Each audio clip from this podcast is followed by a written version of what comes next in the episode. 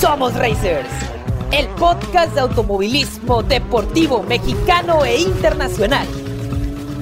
Luces encendidas. Bandera verde. ¡Vámonos!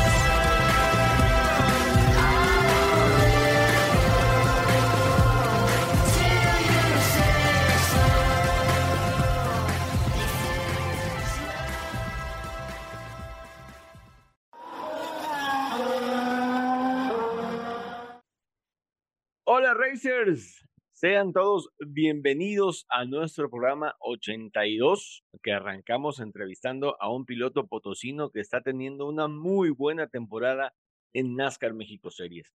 A bordo de su auto marcado con su ya conocido número 14, encabeza el campeonato de la división Challenge.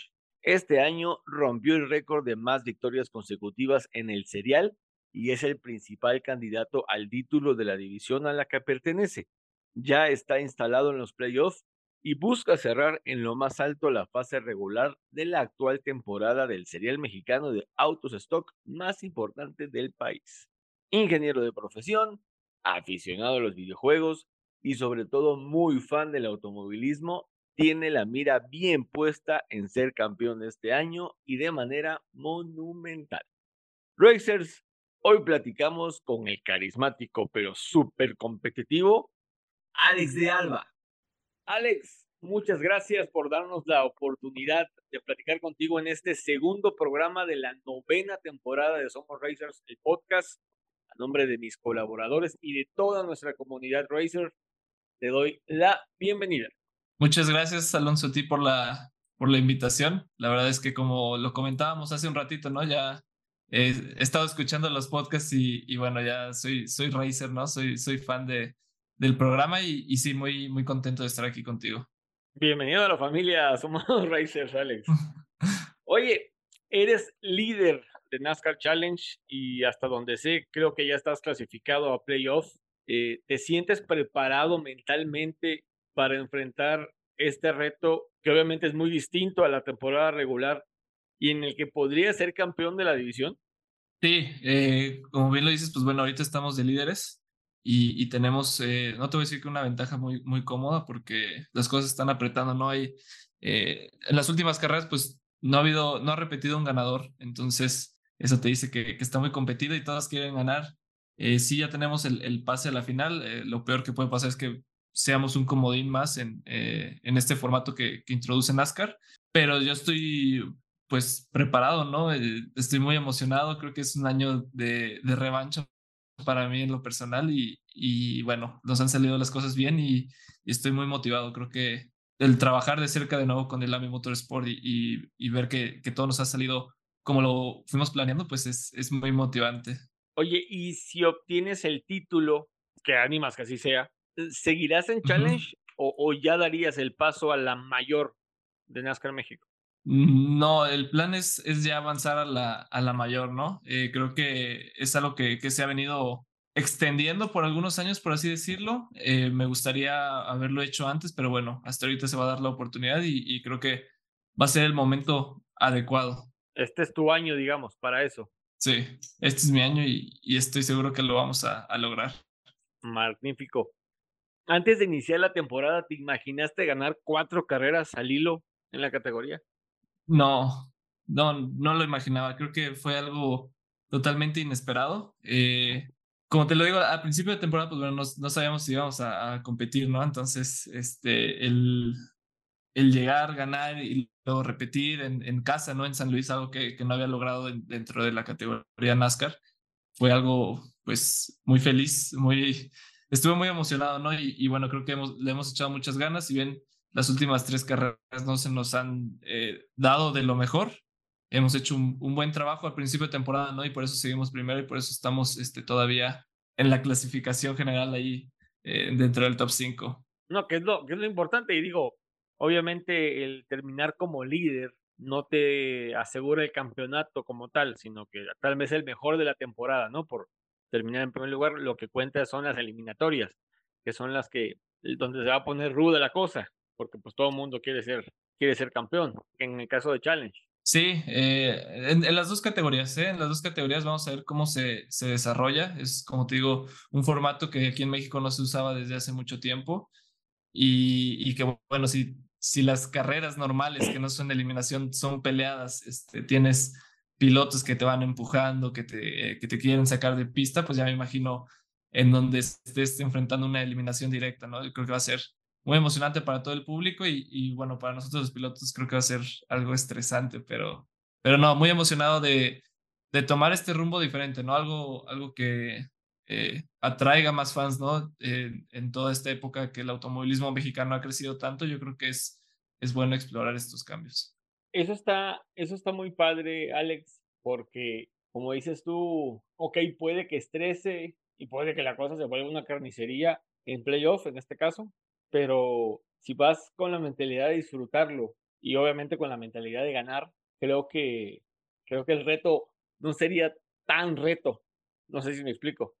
Eh, no, yo creo que en estos momentos, eh, en lo personal, sí, como dices, es, es disfrutar, ¿no? Disfrutar lo que, lo que tenemos ahorita y, y lo que estamos haciendo hay que tratar de mantenernos en primer lugar porque dentro de las eliminatorias, este, la penúltima fecha va a haber ciertos puntos, ¿no? Le van a dar algún bonus a, los que queden en los primeros del campeonato. Entonces, eh, asegurar ese primer lugar es, la, tarea más importante y bueno, ya después eh, creo que se pueden dar muchas cosas, ¿no? Dentro de esas dos últimas carreras de, eliminación y, bueno, ya todo el equipo estamos mentalizados en, en, ir por ese campeonato, pero la verdad es que disfrutamos vuelta a vuelta, carrera a carrera y, y es un año que como ya te lo he dicho, pues nos ha salido muchas cosas bien y creo que es mucho aprendizaje, eh, evolución y, y, bueno, ojalá esto sirva, ¿no? De, cara a otros años en que se presenten oportunidades más grandes o oportunidades eh, aún mejores y vamos a estar ahí eh, listos para aprovecharlas.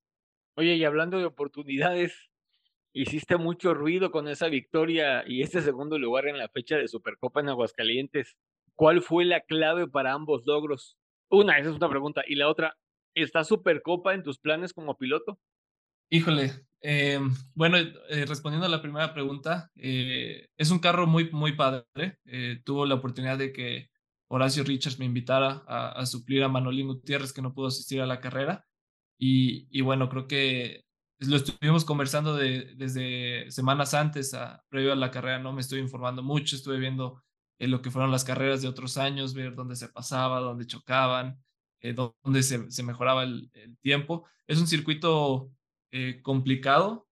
Yo creo que es más complicado que no usar el, el banking que tiene Aguascalientes. Entonces, bueno, para nosotros, eh, pilotos de NASCAR, ya tiene por ahí del 2020 o 2019 que no lo corremos. Entonces, estábamos en desventaja, pero hablando ahí con, con Horacio, entendí lo que fue la dinámica del carro, entendí cómo es que se manejaba. Se desgastan mucho, se desgastan eh, igual o más que los eh, NASCAR, entonces había que adaptarnos al, al, estilo de manejo de ese carro, ¿no? Y, creo que más que yo adaptarme al estilo de manejo, el, el carro se adaptó muy bien a mí, ¿no? Eh, creo que hicimos, hicimos un gran trabajo junto con todo el equipo y, y obviamente el cuidar el carro en las primeras mitades de las carreras, pues, porque son dos y se dividen en, en las en, dos mitades, ¿no? Pagó, pagó mucho ya una vez que se hizo el cambio de pilotos, pues bueno, empezamos a ver que se cometían más errores, se pasaban de, de frenado o se iban más, más largos en la trazada. Entonces creo que el pagar, el estar ahí calmados en, en la primera mitad nos, nos dio muchos frutos en, los resultados, logrando la victoria, que, fue algo que lo soñé, pero siempre dices, bueno, pues no es fácil, ¿no? O sea, si fuera fácil, pues cualquier persona lo haría, pero eh, Supercopa, pues me gustó mucho el evento, sin embargo, pues en este año no está, no está dentro de mis planes, obviamente. Creo que ves ese Mercedes, ese carro tan tecnológico, tan padre que tiene Supercopa y dices, lo quisiera manejar algún día, quisiera obtener el patrocinio, quisiera juntar este, todos eh, los recursos necesarios para estar ahí. Sin embargo, no estaba en mis planes este año, qué bueno que ya se dio y pues bueno, ¿por qué no vamos a poder eh, buscar ya algo en concreto para el siguiente año? Ya tenemos una carta de presentación que podemos este, usar. No, bueno, Horacio, Horacio te va a adorar, o sea, porque le había costado pues estar entre los primeros cinco, incluso o entre los primeros diez. Y digo, desafortunadamente Manolín no puede, no puede asistir a Aguascalientes. Te sientan a ti en, en, en el 68, si no me equivoco, ¿Es el coche? Sí, 68. Y, y pues ganas la carrera, pa. O sea, yo, yo creo que, yo creo que tiene, tiene una foto tuya, este, Horacio, en su taller o algo por el estilo. No, yo, yo también agradecidísimo con, con Horacio. Sí, nos, nos pasaron una foto que, que es, eh, salimos los dos abrazados y pues bueno, a los dos se nos ve la, la felicidad, ¿no? Cada quien Sí, claro. eh, tiene sus motivos, ¿no? Para estar tan feliz es algo que, pues, te- como te digo, lo, lo sueñas, pero hasta que se vuelve realidad no te la crees, ¿no? Hasta que te pellizcas. No, y y eso habla también de que, de que eres un piloto muy completo.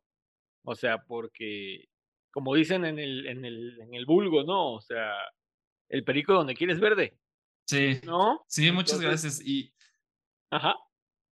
so- son años, ¿no? Que hemos ido desarrollando nuestro manejo de, empezando, bueno, acá atrás tengo mi, mi simulador, ahí más o menos Sí, se ve. sí, sí. empezando en el simulador, subiendo desde las camionetas, empezando los primeros años en Challenge, y ahora creo que, que te puedo decir que nos hemos ido consolidando, ¿no? Todo, todo ese manejo que he aprendido durante años anteriores, creo que en especial en este año lo estamos demostrando y, y bueno, qué bueno que sean las oportunidades, ¿no? Porque de nada sirve demostrarlo y, obtener malos resultados, pero creo que, creo que vamos logrando nuestra meta.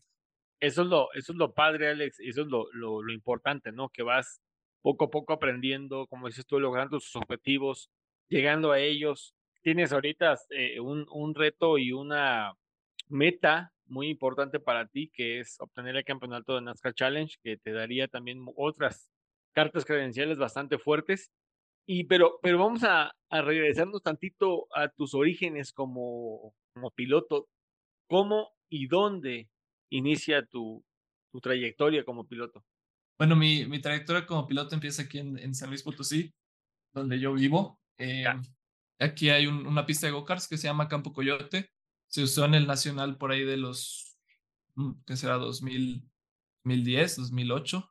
Es una pista muy, muy pe- pequeña que es, es más como para track days de go-karts, o- obviamente no, para, no para carros grandes. Y bueno, adquirimos de, de la- dentro de la familia un go-kart, íbamos los domingos, ¿no? A, a dar vueltas, si bien eh, no teníamos pensado inscribirnos a alguna carrera, bueno, pues íbamos ya. eh, Este día hicimos, no sé, por decirte, 20 segundos. Pues el siguiente vamos a tratar de vencer esos 20 segundos. No, bueno, ya hicimos 19.5. El siguiente, y así nos íbamos, ¿no? Ujú. Entonces, pues bueno, ahí eh, coincidiendo con otras personas, pues bueno, podíamos ver que, pues es que no, pues, pues Alex este, ha hecho bu- buenos tiempos, ha estado compitiendo con los que ya llevan aquí, aquí más rato, si bien le falta tal cosa, pero ya demuestra cierto manejo, ¿no? Y ahí empezamos a, a trabajar, ¿sabes qué? Pues vamos a, a debutar en la extinta B6, los Ya. stock de, de NASCAR.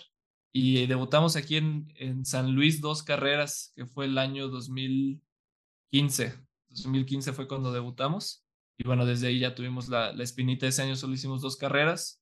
Posteriormente eh, fue cuando vino Supercopa, que reemplazó, bueno, el, el serial de NASCAR, que nos quedamos solo con Supercopa como, como serial principal. Y ahí debutamos también en- dentro de los B6. Y ahí fuimos haciendo nuestros, nuestros primeros caminos, ¿no? En, en ese año 2016 quedé campeón de, de la B6. Y bueno, ahí estuvimos este, haciendo experiencia y, y también dándonos a conocer, ¿no? Creo que esa camada de, pilotos que viene desde la, desde la B6 es, es muy fuerte. Estaba eh, Max Gutiérrez, estaba Rodrigo Rejón, Víctor Barrales, por decirte algunos nombres, ¿no? A lo, mejor ahorita se llama Juanma González también estaba, que ahorita somos pilotos ya, te puedo decir, consolidados en, la categoría de NASCAR.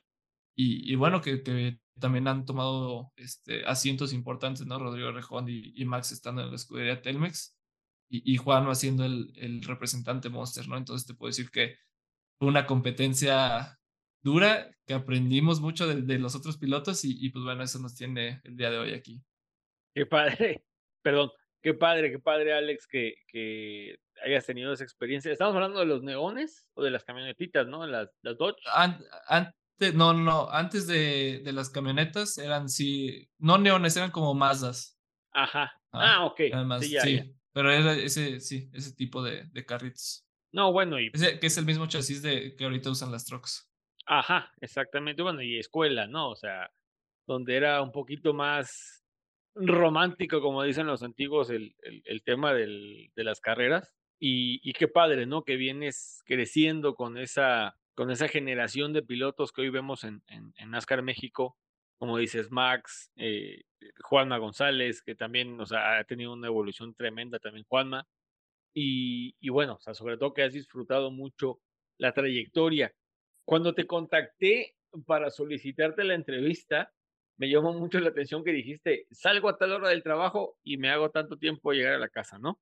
Ajá. ¿Eres tipo oficinista de lunes a viernes y los fines de semana ganas carreras para ser campeón de NASCAR? ¿O tu chamba tiene que ver con el deporte?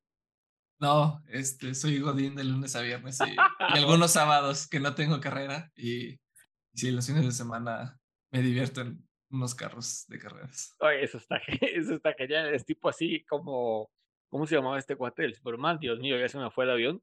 Este, este Clark ah. Kent. Ándale, Clark Kent. Clark Kent, ándale, iba a decir Kent Clark, al revés. ok, o sea, entonces sí trabajas, o sea, tienes un trabajo formal, no formal, sino, bueno, sí formal más bien dicho, pero un trabajo en una empresa, ¿no? Sí, eh, ahorita, bueno, soy ingeniero industrial y de sistemas graduado aquí en, San Luis Potosí, me gradué el 2019, diciembre de 2019. Ya. Y desde ese momento empecé a, trabajar en lo que ahorita es, pues bueno, todos lo conocen, ¿no? Goodyear, que, que hace llantas. Estoy en la, en la división de eh, llantas para carros pasajeros y SUVs, eh, camionetas 4x4.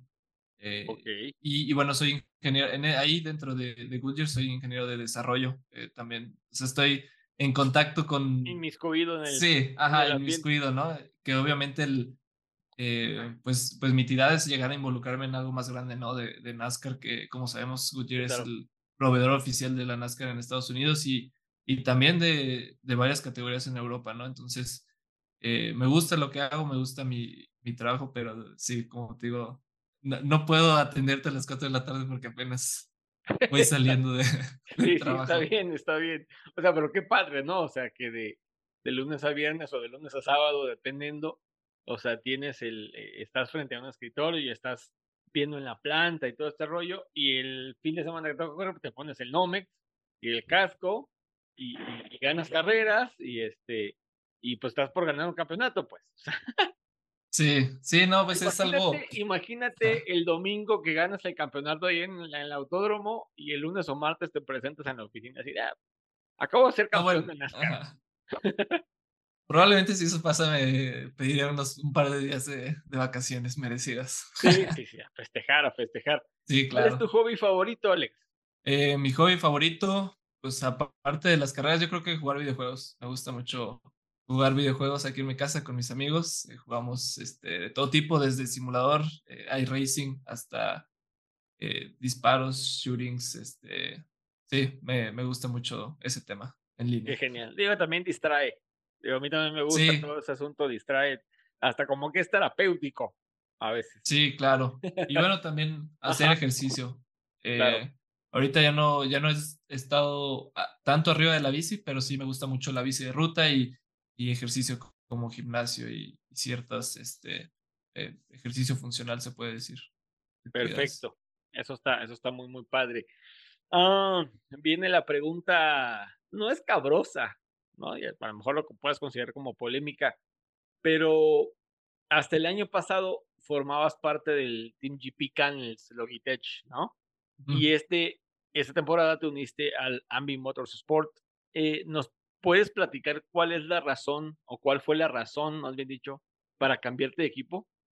Sí, mira, pues yo creo que si bien desde que empecé en NASCAR Challenge hemos buscado, el campeonato, eh, no se nos había dado por varias circunstancias, ¿no? Eh, siempre teníamos a lo mejor algún accidente a la mitad de la temporada que nos quitaba, te puedo decir, 40 puntos de golpe en una categoría muy peleada donde me ha tocado este, competir contra Noé León, contra Max Gutiérrez, Andrés Pérez de Lara. Te los digo y son excelentes pilotos, ¿no? Entonces, eh, no se nos había dado ese campeonato, si bien el, el, el, año pasado pues tampoco se nos dieron buenos resultados, ¿no? Este, empezamos muy bien, después tuvimos un, un accidente fuerte en Guadalajara que, que bueno, nos, nos sacó un poco de ritmo y, y nos costó mucho volver a entrar al, al podio, ¿no? Eh, creo que los resultados no, no se dieron y al final, pues, pues bueno, eh, tanto el, el, equipo como yo decidimos este, pues, separar caminos, ¿no? Eh, buscar eh, los dos obviamente volver a llegar a lo más alto del podium y, bueno, tuvo que, que, buscar aire fresco para, para llegar a ese punto. Perdón, entonces fue una decisión unilateral, no unilateral, sino como, váyase la palabra, consensuada entre ambas partes. Eh, se puede decir que sí. Eh, digo, ya al final este, se, se comunicó, ¿no? Que, que iban a, a, buscar este, eh, otro piloto, sangre nueva, y, bueno, eh, nosotros nos dimos la tarea de, de estar buscando eh, un nuevo equipo, ¿no? A partir de esa decisión. A ver si entendí bien de casi al principio. O sea, ¿estabas a nada de quedarte fuera de, de, Challenge al principio de la temporada?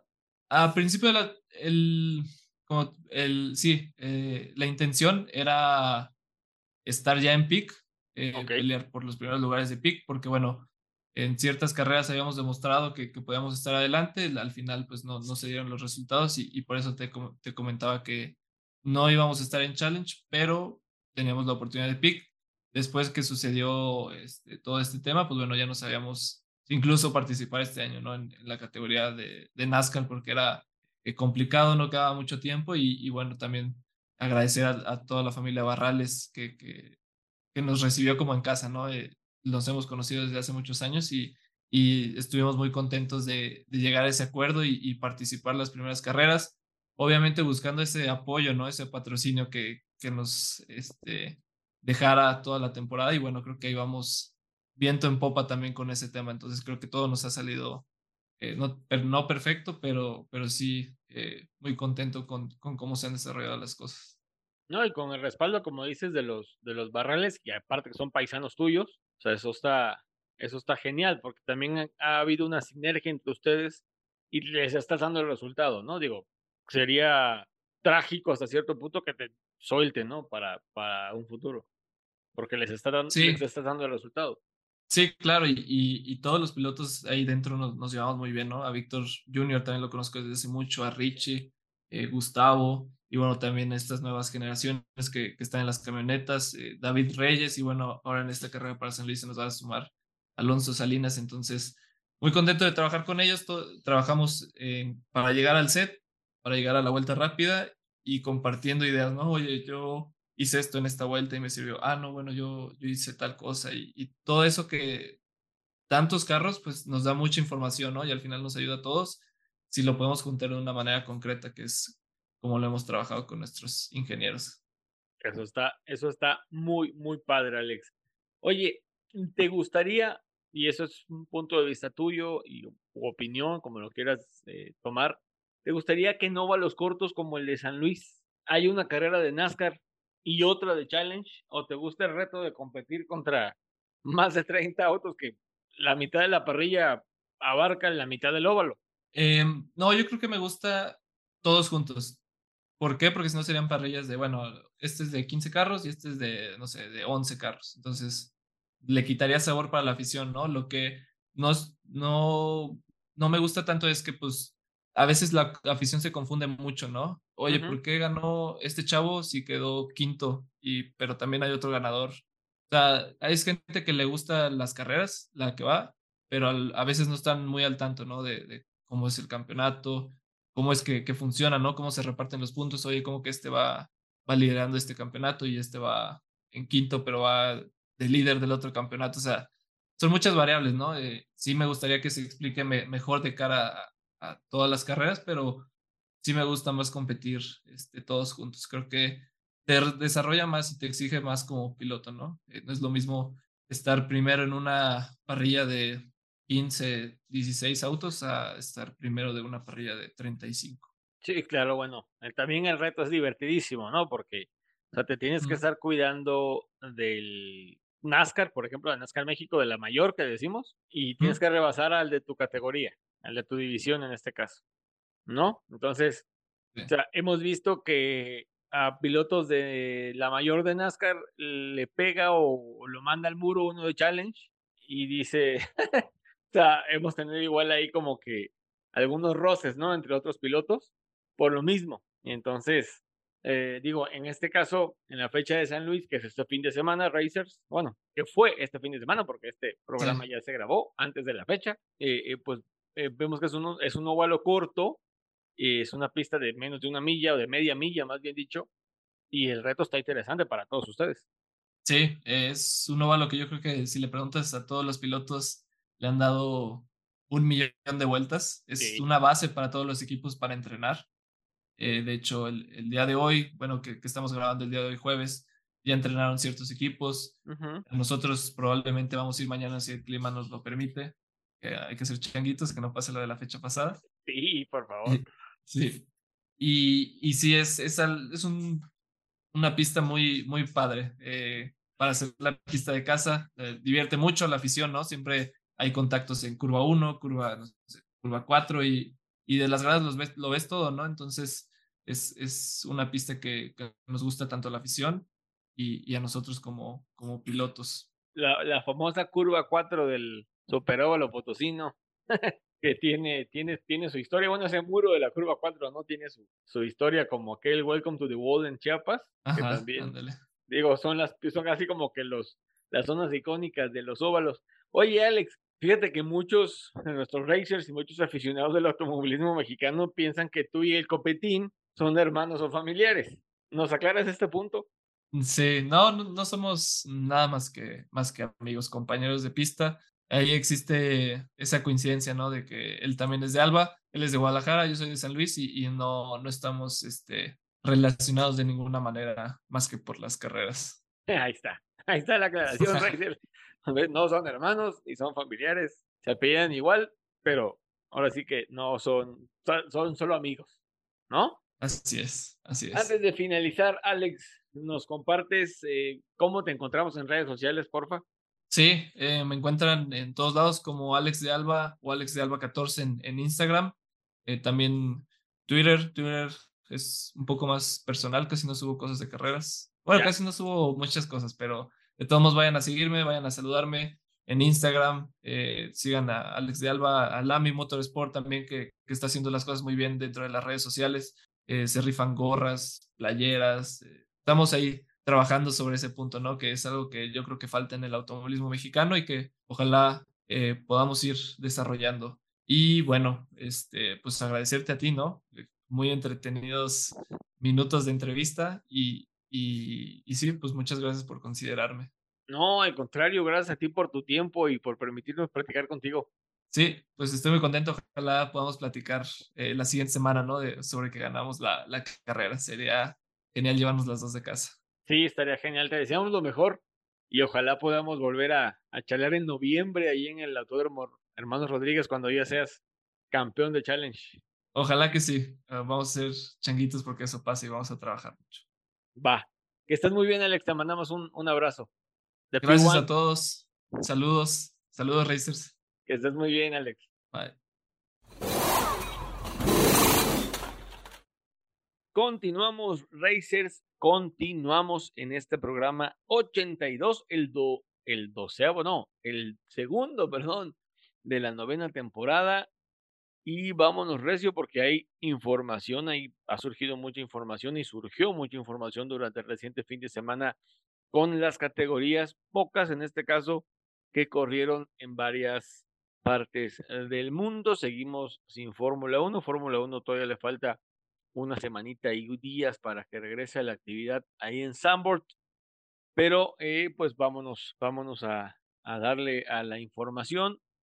Y antes quiero darle la bienvenida a dos de mis colaboradores. En este caso están conmigo Juan Carlos y también está Grace. Hola Grace, bienvenida. Hola Alonso, hola Racers, Juan Carlos. Muchísimas gracias, Racers, por estar otro programa, otro martes con nosotros. Y pues como siempre les digo, quédense todo el programa que les va a encantar la información. Nos vamos a actualizar absolutamente de todo. NASCAR México.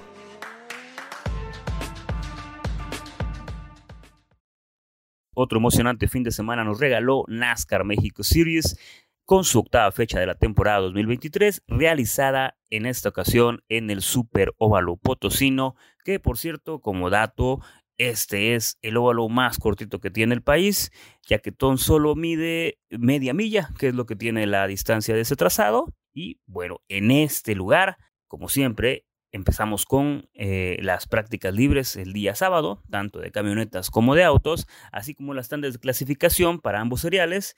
Y primero clasificaron las trucks y tuvimos un sorpresivo poleman en esta clasificación, que fue Edwin Arenas, quien marcó un tiempo de 24.178 segundos.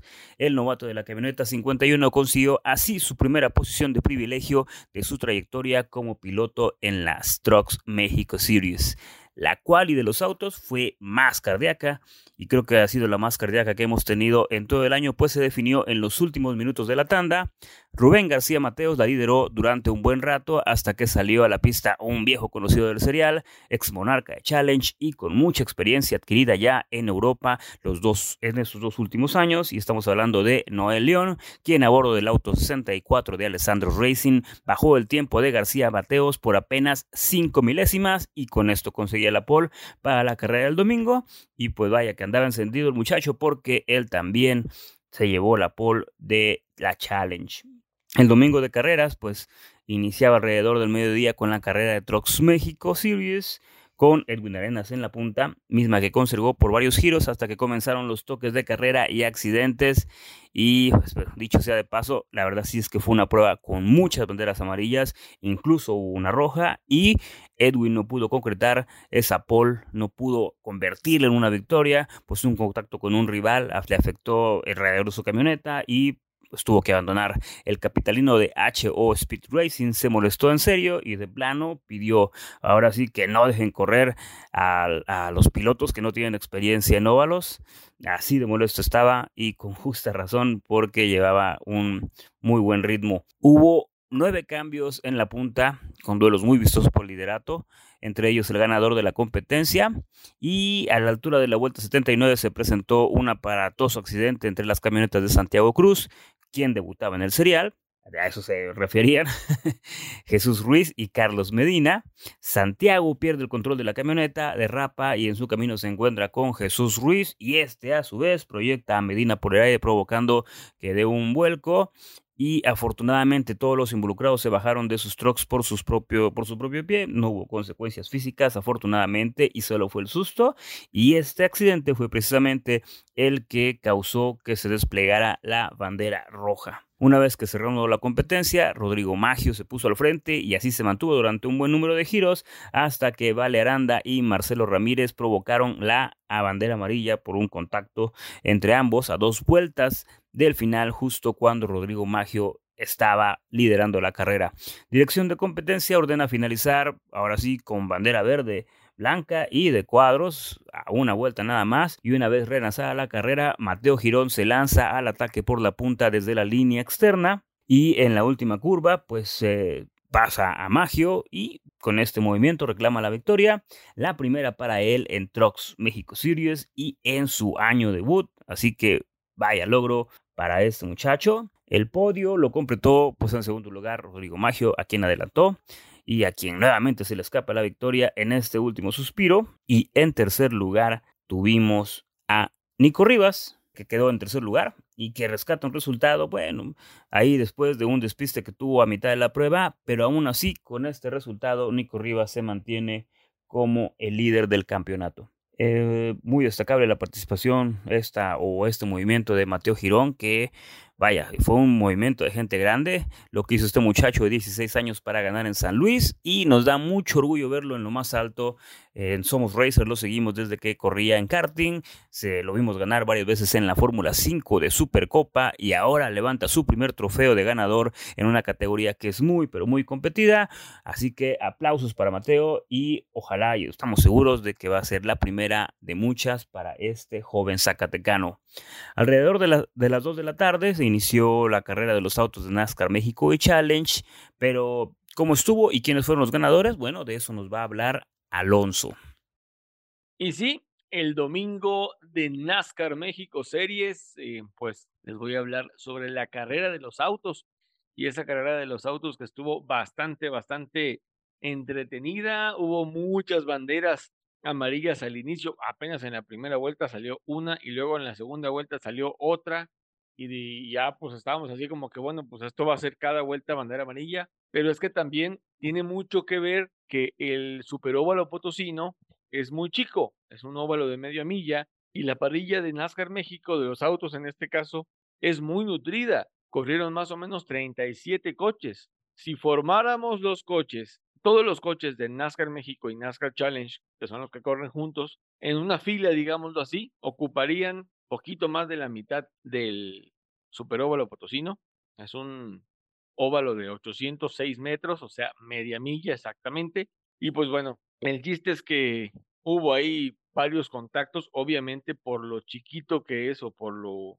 No es angosto, pero sí es chico en cuanto a longitud y obviamente tiende a haber, a haber contactos. Una de las primeras víctimas eh, por contacto, no tanto por contacto, sino más que todo, ese contacto derivó en una falla mecánica, fue Salvador de Alba, el copetín que es el virtual, no, sé si llamarlo virtual, el tema es que eh, por ahí surgió una información ayer lunes de que Germán Quiroga, con su resultado en San Luis Potosí, vuelve al liderato de NASCAR México. Digo, si las matemáticas no nos fallan, muy probablemente Germán Quiroga, por poquitos puntos, sea el nuevo líder, bueno, regrese más bien dicho al liderato de la general de NASCAR México, pero bueno, los resultados los vamos a saber hasta el, creo que mañana miércoles o el jueves, eh, esta semana lo va a publicar NASCAR México y vamos ya a saber quién es, si, si Germán Quiroga regresa como líder o sigue Copetín de Alba, que Copetín de Alba tuvo que abandonar la carrera en San Luis Potosí por un contacto hasta cierto punto ligero que, que provocó una fuga de aceite y que bueno, echó a perder la carrera del Copetín, que venía haciendo una muy, muy buena, muy buena, muy buena carrera. Otro que también eh, abandonó por, por temas mecánicos fue Noel, Noel León, este eh, muchacho que como nos comentaba Juan Carlos al principio, regresó a sus terrenos. Ahí él fue campeón de, de NASCAR Challenge hace unos dos años y regresó y regresó con todo. Ya nos platicó Juan Carlos cómo estuvo ese tema de la quali, pero esa pole no la pudo concretar, no pudo llevarla, llevar el coche hasta la bandera, hasta la bandera de cuadros. Y pues por un tema mecánico también el famoso Guerito, que también participa en la Eurofórmula Open, eh, que por cierto va de líder del campeonato, si no es que en segundo lugar, no me recuerdo muy bien. Bueno, abandona también Noel León por un tema, un tema mecánico. Luego de los contactos, luego del el stage, los famosos pit fríos, se desató un buen duelo ahí entre Rubén García Mateos y Abraham Calderón. Qué buenos piques estaban dando el 88 de, de Team GP Canels Logitech y de el número 2 de Comscope Telcel, estos campeones, campeones ya de NASCAR México, que se estaban dando bonito. Qué buen duelo nos regalaron, la neta. Buen espectáculo se rebasaba uno, se rebasaba el otro, se le metía por adentro, uno usaba la línea externa para rebasar al otro. La neta, maravilloso, maravilloso. Tuvimos un momento ahí bastante chusco, muy bizarro, una, una sombrilla se voló porque estaba haciendo un buen de viento sobre el óvalo potosino, se vuela una sombrilla y cae en la pista, casi este, sobre un coche, eh, pero lograron evitarla ahí los, los pilotos y pues la sombrilla eh, provocó una bandera amarilla bastante bizarra. Digo, afortunadamente los, los oficiales de pista de NASCAR México, que son unos buenazos, luego, luego, este, se metieron a la, no, no se metieron a la pista, sino que la, la, sombrilla atravesó la pista, vamos a decirlo así, y llegó eh, prácticamente al puesto donde estaban unos, la recogieron, la cerraron, y creo que la desecharon después, pero bueno, ah, en general fue una muy buena carrera, como les decíamos, un duelo muy, muy sabroso entre Abraham Calderón y Rubén García Mateos. Tuvimos otro entre José Luis Ramírez, el famoso Chaparrito, con su auto número 08, y Julio Rejón, que se estaban dando y no consejos estos dos. Uno con mucha experiencia, otro en la categoría de novatos de la división mayor de NASCAR. De novato Julio no tiene absolutamente nada, es un eh, viejo lobo de mar que ya ha agarrado mucha, mucha mucho colmillo, como se dice, y qué buen duelo también nos, nos, regalaron ahí eh, el Chaparrito Ramírez y Julio Rejón, que pues al final eh, Julio Rejón se sube al podio. Y bueno, la carrera la gana Rubén García Mateos o Rubén García Jr., como ustedes quieran mencionarlo. segunda victoria consecutiva para el 88 de Canels Logitech. Muy buena carrera, triunfa en casa, triunfa en casa. Recordemos que Rubén García es, es potosino, entonces eh, se apunta, se apunta el tetracampeón. Recordemos que Rubén es cuatro veces campeón de NASCAR, el, el mayor ganador de títulos en la historia de la categoría. Y no lo descarten para un quinto título. Este cuate ay, como que estaba en las sombras, digamos, al principio de la, de la temporada, pero ha resurgido y resurgido de manera destacable. Lleva dos triunfos al hilo ya, Monterrey, la fecha pasada, y ahora gana en San Luis Potosí frente a su gente, en su óvalo, frente a sus patrocinadores, a su patrocinador principal que es Canels, que también es de ahí San Luis Potosí. Y bueno, Abraham Calderón termina en segunda posición y el mencionado Julio Rejón en tercera posición. Qué buen resurgir tuvo Julio en San Luis Potosí. Creo que eh, la gente de la escudería Triple G tuvo una muy buena, tuvo mucha chamba, más bien dicho, en el taller y le metieron y le metieron cariño para que el 55 volviera al podio después de varias varias carreras en Challenge. Rodrigo Rejón, que es hermano de Julio, gana la división en un cierre muy, muy padre, más que cierre remontada. Eh, Rodrigo es muy bueno para remontar y empezó desde la posición 16 hasta acabar en primer lugar, digamos, de, de NASCAR Challenge. Y ahorita les voy a decir en qué, en qué lugar terminó de la, de la general. Y bueno, vamos, mm, es lo que practicábamos con Alex de Alba en la entrevista. Está como que medio confuso porque al final Rodrigo Rejón termina en la posición 5, es quinto, pero gana en Challenge, ¿no? O sea, es quinto, pero gana la división Challenge. Y bueno, segunda victoria para él en el año, no consecutiva. Si no nos equivocamos, ganó en Aguascalientes, Rodrigo. Y Alex de Alba, nuestro entrevistado en este programa, se sube al segundo lugar del podio y en tercer lugar llega Víctor Barrales para hacer el 2-3 Alex y Víctor para el Ambi Motorsport. Primer podio para Víctor Barrales en la temporada. Muy buen resultado para Ambi en San Luis Potosí. Dicho sea de paso, Alex de Alba y Víctor Barrales son potosinos y el equipo en el que militan es Potosí. Entonces, fue una jornada redonda para los pilotos locales y para los equipos locales también, llevándose podios y victorias. La próxima fecha de NASCAR México Series va a ser los días 9 y 10 de septiembre, nuevamente en Aguascalientes, en el Óvalo Aguascalientes o el Super Óvalo Aguascalientes. Originalmente iba a ser en Querétaro, pero eh, la organización decidió que, que fuese en Aguascalientes otra vez. Entonces, vamos a hacer lo posible. Vamos, quisimos hacer lo posible por ir a, San Luis Potosí el fin de semana a cubrir presencialmente, pero el presupuesto no, nomás no dio. Entonces, si alguien quiere patrocinarnos, aprovechando, va, pónganse en contacto con su servidor. Vamos, créanme que somos la ventana, que somos el escaparate, que somos la vitrina para su marca, para, para su producto, relacionado o no con el automovilismo. Tenemos, hemos entrevistado a más de 80 pilotos que corren aquí en el, país y en el extranjero, pilotos mexicanos mayormente, también extranjeros. Entonces, pueden contactarme conmigo, Alonso, a través de, Instagram, de nuestra página de Instagram, Somos Racers, y también a, través de Twitter, a través de todas las plataformas en las que estamos. Necesitamos patrocinadores. En fin, 9 y 10 de septiembre en el Super Óvalo, perdón, en el Óvalo Aguascalientes, México, la próxima fecha de NASCAR México Series. IndyCar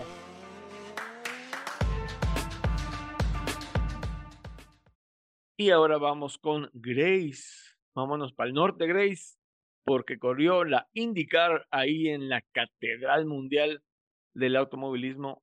Platícanos cómo estuvo el Gallagher GP, please, Grace. Bueno, Racers, les platico que les voy a platicar de la IndyCar. Eh, como saben, o a lo mejor no saben, es una de las categorías que disfruto bastante. Y bueno, este fin de semana se corrió el viernes y el día sábado. El día viernes tuvimos la clasificación y fue un circuito de 14 curvas donde Pato sale en la segunda fila con su compañero Alexander Rossi. Corrieron, como les digo, el día sábado por motivos de la NASCAR. La competencia comenzó con un accidente que involucró en la primera vuelta a Marcus Armstrong, a Grosjean y a Newgarden, el propio triunfador Scott Dixon. Eso provocó una bandera amarilla que se extendió por siete vueltas. Y por su parte, Agustín Canapino logró salir totalmente ileso, pero no pudo alejarse mucho más de su posición de salida.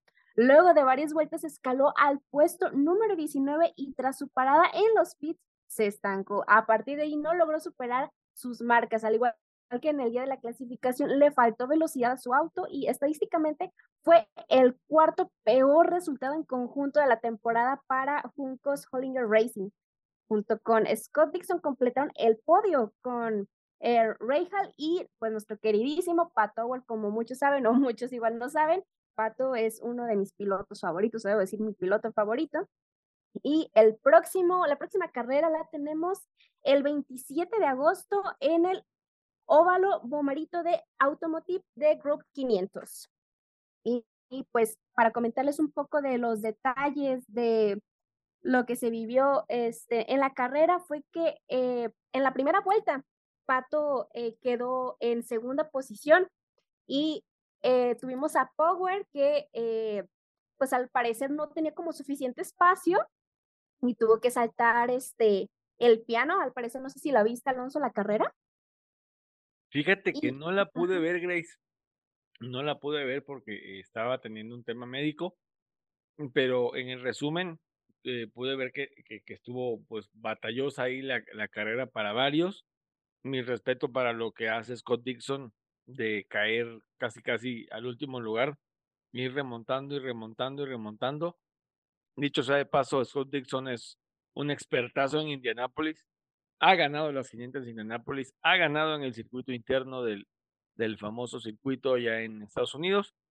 Y lo que logra Scott Dixon es prácticamente una hazaña, ¿no? Es una súper remontada y gana la carrera y le da unos muy buenos puntos, muy buenos puntos para él en el campeonato y para su equipo en este caso, ¿no? Y, y pues como dices tú, para destacarlo de Pato Howard, que ese tercero, ese tercer lugar en ese ahí en Indianápolis, pues, no sé, a lo mejor a él le supo mucho, pero a, tanto al equipo como a sus críticos, en este caso, pues le supo a nada, porque, porque pues digo, de lo que había venido viviendo Pato, octavos lugares, sextos lugares, abajo del top 5, pues, y ahora se sube al podio, creo que es un buen avance, creo que Arrow McLaren se puso las pilas ahí con él, y, y bueno, ojalá, ojalá Pato cierre de la mejor manera la temporada, ¿no? Va en, creo que ya subió a quinto lugar de la clasificación. Faltan tres fechas, como dices, viene la, la famosa Bomarito, o Bomarito, como le dicen, como lo conocemos en español, digamos que es una, ¿cómo les explico? Bomarito es como un, ¿cómo es que? Como un concesionario de varias marcas de autos, como Zapata aquí en México, por mm. ejemplo. Este, Bomarito es eso en Estados Unidos, que es enorme Bomarito. O sea, te vende autos este, de calle y te vende autos deportivos y te vende autos y piezas y es un gigante en Estados Unidos acerca de concesionario no automotriz y que viene patrocinando a indicar desde hace un buen rato y se va a correr en óvalo, como dices, el 20, hasta el 27. Hasta el 27 tenemos carrera. Domingo 27, domingo 27. Así es, también inicia la Fórmula 1 otra vez. Exactamente, con el Gran Premio de los Países Bajos, pero Países eh, Bajos. Bomarito eh, Automotive, que es el que, el que viene para indicar, va a ser en óvalo. A Pato se le complican los óvalos un poco, pero bueno, vamos a ver cómo, cómo, cómo cierra Pato esta temporada de indicar. Bueno, eh, estábamos hablando un poquito de, de lo que había pasado con eh, el choque que hubo entre los tres pilotos y una buenísima largada que dio Francesco que estuvieron comentando por ahí que fue la maniobra del año. Saltó desde el quinto lugar y pudo estar en la punta de la carrera mientras que Pato y Rossi, los compañeros de equipo, se estaban peleando y pues también que New Garden eh, pues fue su primera bandera amarilla que se quedó sin el alerón y ahí así fue a, a Pete, lo, le arreglaron el coche con, con cinta. Este, y bueno, tuvimos a Scott Dixon del Chip Ganassi Racing, ganó el sábado la carrera y uh, de Indianapolis Road Cruz y recuperándose de un trompo en la primera vuelta para imponerse por cuarto décimas a Hall, mientras que Pato llegó en tercero y tuvimos a Agustín Canapino en el 21. Y bueno, también les comento que por primera vez en el año logró ganar el legendario Scott Dixon en esta temporada 2023. El piloto del equipo Chip Ganassi se impuso en la segunda edición de, la 2020, de este año 2023 dejando al poleman Ray y tercero, pues como les digo, a Pato. Y pues mientras que el español Alex Palou terminó en séptimo y así defiende la cima del campeonato. Y pues bueno, vamos a hablar ahora de Pato, de lo emocionante. Bueno, les comento que este es el sexto podio de la temporada eh, de Pato eh, de la escudería McLaren, como muchos ya saben, consiguió su sexto podio y se quedó en el tercer lugar. El piloto arrancó desde la segunda fila, en la cuarta posición, con un excelente manejo de tiempos. Eh, logró meterse entre los tres mejores corredores de la competencia, con lo que consiguió, como les dije, su sexto podio. Pero Pato sabe que pudo haberlo hecho mejor y conseguir más arriba el podio. El regio se mostró satisfecho por el lugar que había conseguido y prometió que seguiría mejorando para poder mantenerse en la pelea por los primeros puestos. Eh, también se comentó, estuve escuchando a a los narradores que este año ha sido pues algo difícil para varios pilotos porque este, no, muchos no, han estado en lo más alto del podio, como por ejemplo Pato, que pues no, no ha ido pues tan bien como esperábamos. Y bueno, el top 5 lo completaron este, Christian y el estadounidense Alexander Rossi, que es compañero de Pato, y en el cuarto y quinto lugar respectivamente.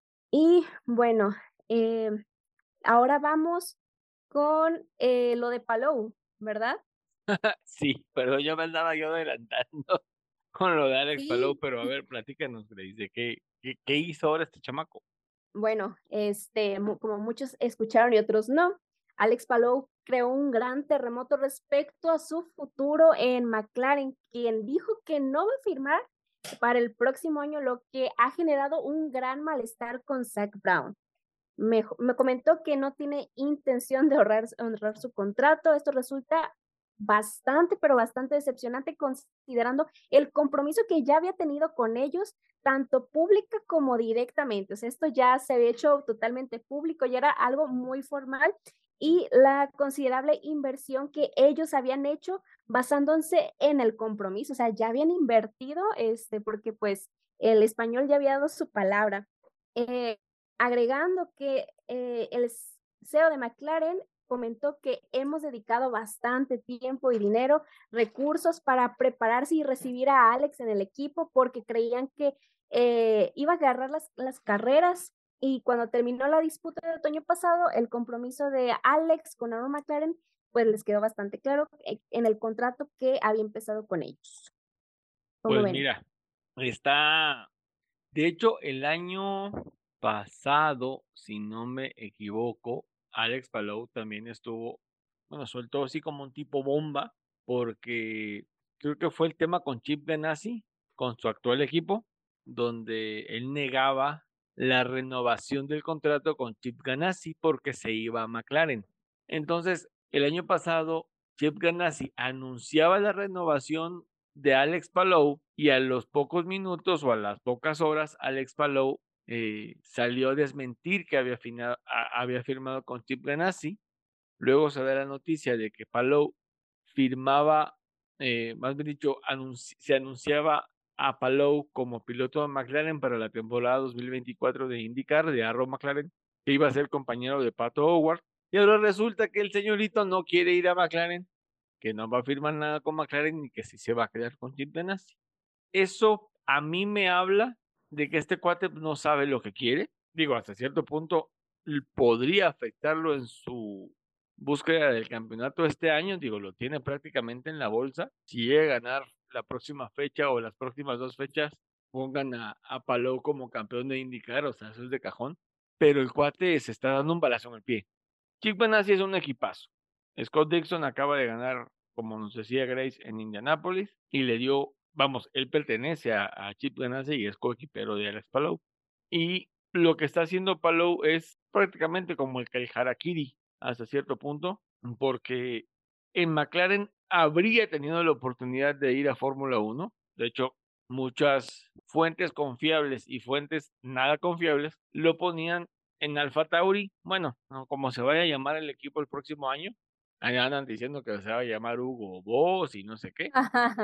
Pero pues nada es oficial todavía. Veremos. Y, que supuestamente Alex Palou se iba a correr. Entonces, también Alex Palou con este movimiento y con esta negativa de ir a McLaren, prácticamente como les decía hace rato, o sea, el mensaje es, no quiero correr en Fórmula 1, quiero seguir corriendo en IndyCar.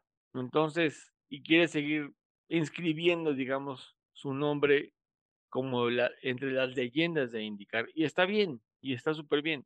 Pero, vamos, él también se fue a la segura porque sabe que Chip Ganassi le paga bien, que con Chip Ganassi tiene oportunidades de ganar. A Roma McLaren este año ha sido de grises, o sea, ha sido de claroscuros. O sea, gana así, a veces no, a veces los tres pilotos abandonan. El piloto, digamos, titular del equipo es Pato, Pato Howard, y pues, pues tampoco le dan el coche que, que merece Pato. Entonces Palou dijo, ah, no, mejor Mejor la cago acá con Chip Ganassi que cagarla cada rato con McLaren. ¿No? Digo, ese es mi particular punto de vista. Alonso, y otra, y otra situación, este, también Zach Brown comentó que eh, pues Pato y Alex Palou estarían corriendo para la Fórmula 1 ya que termina la temporada de indicar, aún no hay fecha. Pues eso lo dijo, y digo, desafortunadamente o afortunadamente, no sé, somos un medio hasta cierto punto pequeño, pero fuimos así, fuimos de los primeros en anunciar que Pato Howard y Alex Palou eh, están considerados para correr una práctica libre de algún gran premio de Fórmula 1 de los que resta de la temporada. Ok, sí, también comentaron que probablemente se, eh, veamos a Pato para el Gran Premio de México, que será en octubre. Eso sería, eso sería, estupendo, estupendo. Sería maravilloso porque le daría un plus allá a la afición mexicana. Claro que sí y Alex Palou probablemente, bueno, si ya no va a estar con la creen, y, iría a correr a Abu Dhabi, pero pues tampoco es nada seguro, ¿no? Entonces, como les digo, obviamente como mexicanos quisiéramos que Pato corra en McLaren en, el Autódromo Armando Rodríguez en octubre. Sería fenomenal, fenomenal. Pero digo, nada está anunciado ni nada es, un hecho. oficial. Puede que a lo mejor esté en Estados Unidos porque conoce Austin, va, eh, la, la IndyCar a veces corre en Austin y pues a lo mejor está en Estados Unidos Pato y Palou en caso de que vaya a correr, corre en Qatar, corre en Abu Dhabi, no lo sabemos. Entonces vamos a esperarnos a ver qué dice McLaren y bueno, este tema de IndyCar se pone, se pone interesante porque como nos decía Grace, está por terminar la temporada, creo que termina en octubre, Grace, o en septiembre, en septiembre, ¿no? No tengo ese dato, ahorita te lo investigo, pero llevamos 14 fechas. Sí, tengo entendido, tengo entendido que, que sí termina en, en, en septiembre, a finales de septiembre, ahorita les voy a decir bien. Acá tengo el dato súper eh, rápido. Termina el 10 de septiembre. ¿Qué? ¿Tan rápido? Sí. es cierto, en Laguna Seca con su sacacortes. Laguna Seca termina el 10 de septiembre en Laguna Seca. El 10 de septiembre, o sea, ya estamos por terminar. Ajá. Nos falta Bomarito, luego Portland y Laguna Seca y se acabó. Tres fechas más y se nos acabó la indicar. Así es. También les quiero comentar ah, acerca de cómo quedaron los, los, puntajes, Alonso, si me permites. Ah, sí, dale, dale, dale. Bueno, el estado del campeonato de los pilotos, eh, después, como les comentaba, de 14 carreras, el español es el líder ahorita con 539 puntos. En segundo puesto tenemos a Scott Dixon, el actual campeón de este fin de semana, con 438. Y tenemos en tercer lugar a Joseph Newgarden con 434. Después sigue Patricio Howard en el quinto lugar con 388. Mientras que Agustín Canapino se coloca en la posición 21 con 151 puntos. Como ven, ahí nos comentan en las redes sociales qué piensan de, de las carreras de la IndyCar y de los puntajes. Eh, también en la en, ahí en Indianapolis se juntaron las dos categorías, IndyCar y NASCAR, eh, los, el automovilismo más importante de Estados Unidos y pues de eso nos va a hablar Juan Carlos de la NASCAR Cup Series de la Verizon 200. NASCAR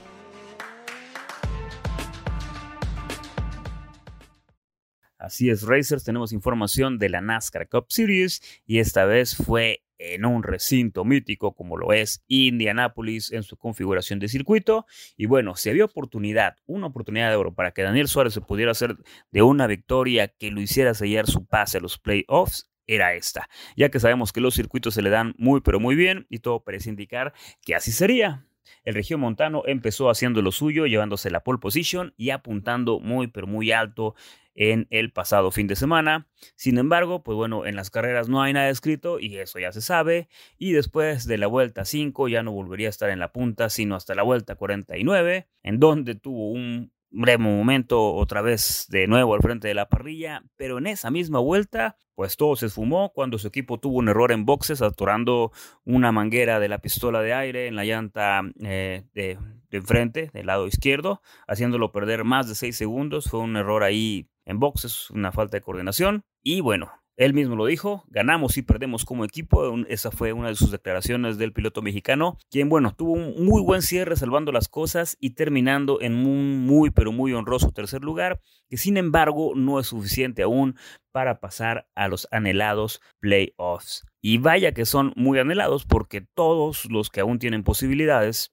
realmente están detrás de él y así fue como uno de ellos fue por todo y logró hacerse de una victoria que lo ponía dentro de los 16 finalistas y hablamos del piloto Michael McDowell, quien llevó su Ford a lo más alto del podio en una carrera en la que fue dominante. Lideró 54, 54 vueltas de las 82 que se corrieron y lo hizo en tres diferentes oportunidades durante la carrera. Arrancando desde la cuarta posición, logró hacerse de liderato en la vuelta número 6, superando a Suárez, y eh, lo dejaría ese liderato 10 vueltas más adelante. Después volvió a dominar de la vuelta 36 a la 48 y finalmente eh, volvió de la 52 hasta cruzar la línea de meta, ahí dominando prácticamente las últimas o el último tramo de, de la carrera. Y pues bueno, estuvo muy, muy, muy seguido, muy de cerca de otro piloto que también hacía entrar a los playoffs y hablamos de Chase Elliott, quien terminó a tan solo .0937 segundos, muy cerca, muy competitivo y vaya que también quiere recuperar todo el terreno perdido. Bueno, sin embargo fue Michael McDowell quien logró esta victoria y con esto, como dijimos, sella su pase ya a las finales de la NASCAR Cup. ¿Cómo quedó el top 10 de esta carrera? En Indianapolis, bueno, Michael McDowell en primer lugar, seguido de Chase Elliott, como ya dijimos.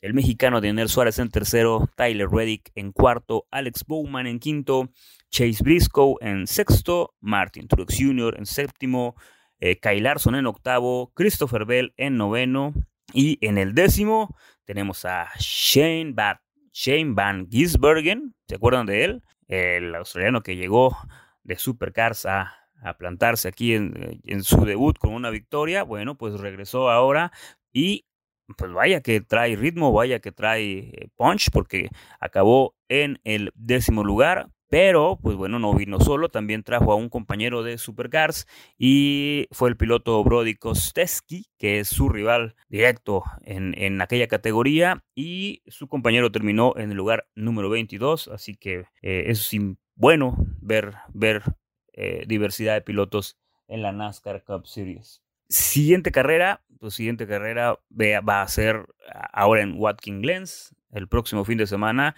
otro circuito otra nueva oportunidad para Daniel Suárez y poder tener ahí, o aún tenemos vivo ahí la ilusión de que pueda pasar a los playoffs. ¿Dónde se encuentran? Vamos a hacer ahora sí el recuento de cómo está la general en base a la clasificación, que no necesariamente es la clasificación por puntos como tal, sino cómo es eh, los playoffs a estos momentos, cómo están ya clasificados y en primer lugar el primer clasificado es Martin Truex Jr., después está William Byron, el tercero sería Denny Hamlin, Kyle Larson en cuarto, Kyle Busch en quinto, Ross Chastain en sexto, Christopher Bell en séptimo, en el octavo tenemos a Chris Buescher, eh, Ryan Blaney en el noveno lugar, Tyler Reddick en el décimo, en el onceavo Joey Logano y en el lugar número 12, pues bueno, ya se plantó ahí Michael McDowell, asegurando ya su, su lugar en esta clasificación. Kevin Harvick está en el lugar número 13, seguido de Brad Keselowski en el 14. Ricky Stenhouse Jr. está en el 15 y el 16 lo cierra Boba Wallace, quien ya está o quien se puso a 28 puntos de distancia de Daniel Suárez. Daniel Suárez todavía tendría oportunidad. Habría que ver cómo cierra estas dos últimas carreras. De los únicos clasificados de este top 16, solamente Kevin Harvick, Brad Keselowski y Boba Wallace son los únicos pilotos que no tienen victorias. Así que esperemos, esperemos realmente pueda tener la posibilidad de competir por una victoria el próximo fin de semana Daniel Suárez y básicamente quedaría ya clasificado. Pero bueno, aún quedan dos carreras y estaremos siguiendo el resultado, los resultados para ya empezar con los playoffs. Estamos muy, muy cerca. Les recordamos, eh, quedan dos carreras que vendrían siendo Watkins Glen el 20 de agosto y el 26 cerramos en donde empezamos, que es Daytona. Y el 3 de septiembre, pues ya empezarían en Darlington lo que son la ronda de los 16. Así que así están los resultados en NASCAR Cup Series. Como ya saben, Racers, aquí estaremos informándoles de todo, de todo lo que vaya aconteciendo ya en esta etapa final de esta competencia de stocks en Estados Unidos. Y pues bueno, ahora quien nos va a dar ahí más información sobre, eh, pues no necesariamente NASCAR, pero es la Arca Menar Series y el desempeño de un jovencísimo talento allá en las categorías inferiores de la NASCAR Cup. Eh, Alonso nos va a hablar más de Andrés Pérez de Lara y sus resultados. El viernes, pero en un óvalo que está, digamos, cercano a Indianapolis Motors Speedway, hay un ovalito chiquitito que se llama Lucas Oil Raceway Park y ahí se realizó eh, la fecha, no me acuerdo, de Arca Menards eh, Arca, que es una categoría de desarrollo de NASCAR, y Menards por una cadena de supermercados que hay en Estados Unidos, que es el patrocinador, el patrocinador principal, perdón, del el serial. En este serial participa Andrés Pérez de Lara, que es un piloto mexicano de 18 años apenas.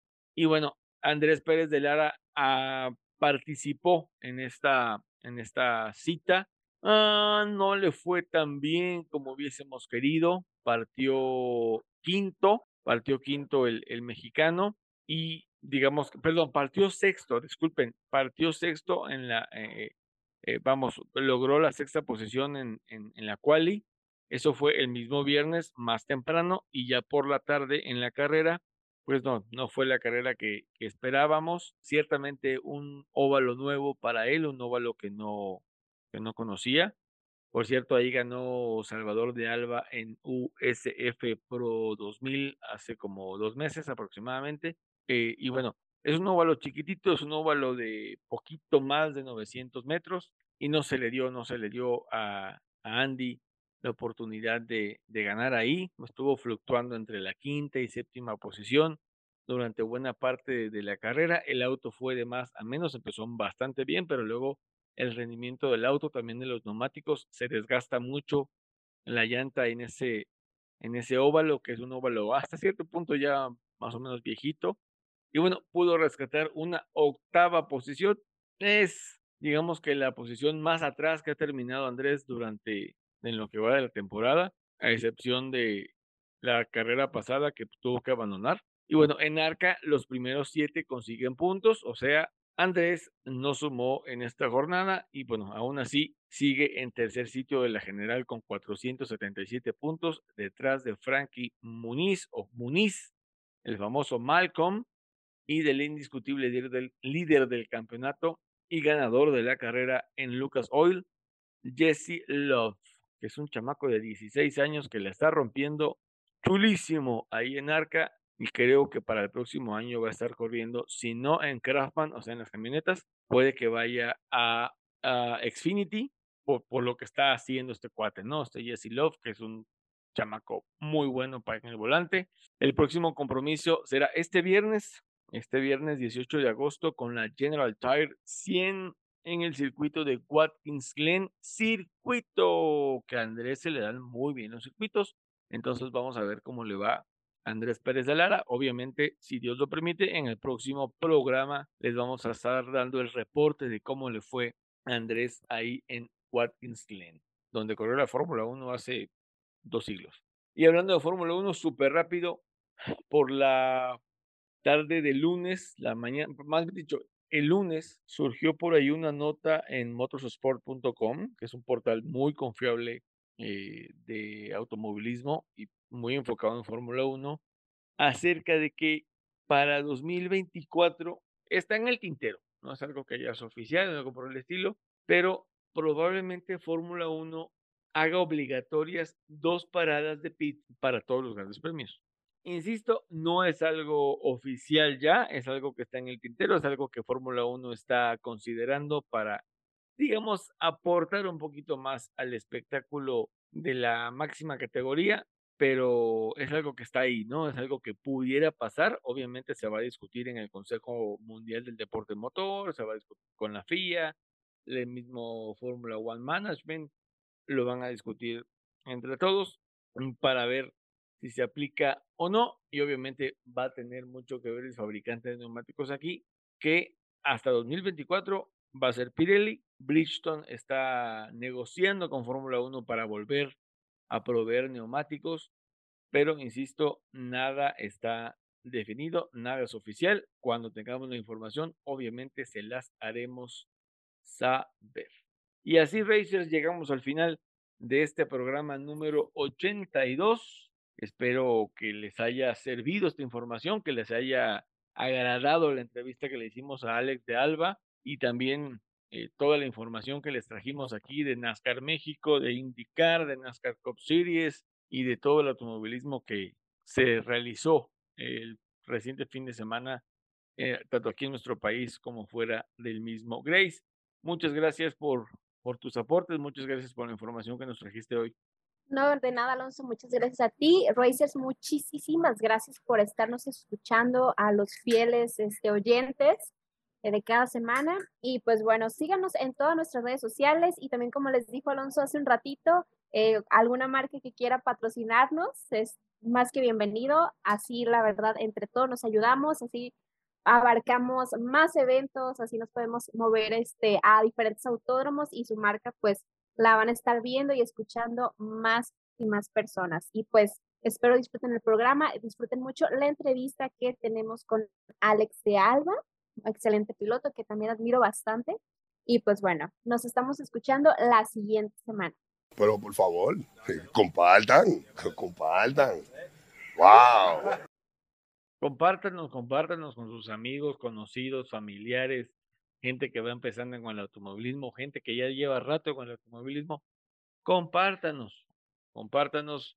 Créanme que esto lo hacemos por y para ustedes porque nos encanta, encanta hablar de este deporte que nos apasiona demasiado y pues vamos a, seguirles informando. Esta semana les vamos a estar compartiendo la agenda Racer, de qué es lo que va a haber durante los próximos días y el fin de semana, así como les vamos a estar anunciando a nuestro próximo entrevistado, que vamos, ahí estamos tocando varias puertas, ¿no? Para ver quién, quién, quién se quiere unir a nuestro, a nuestro podcast.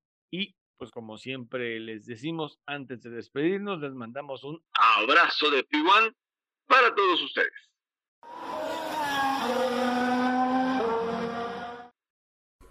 Yes. Bye bye.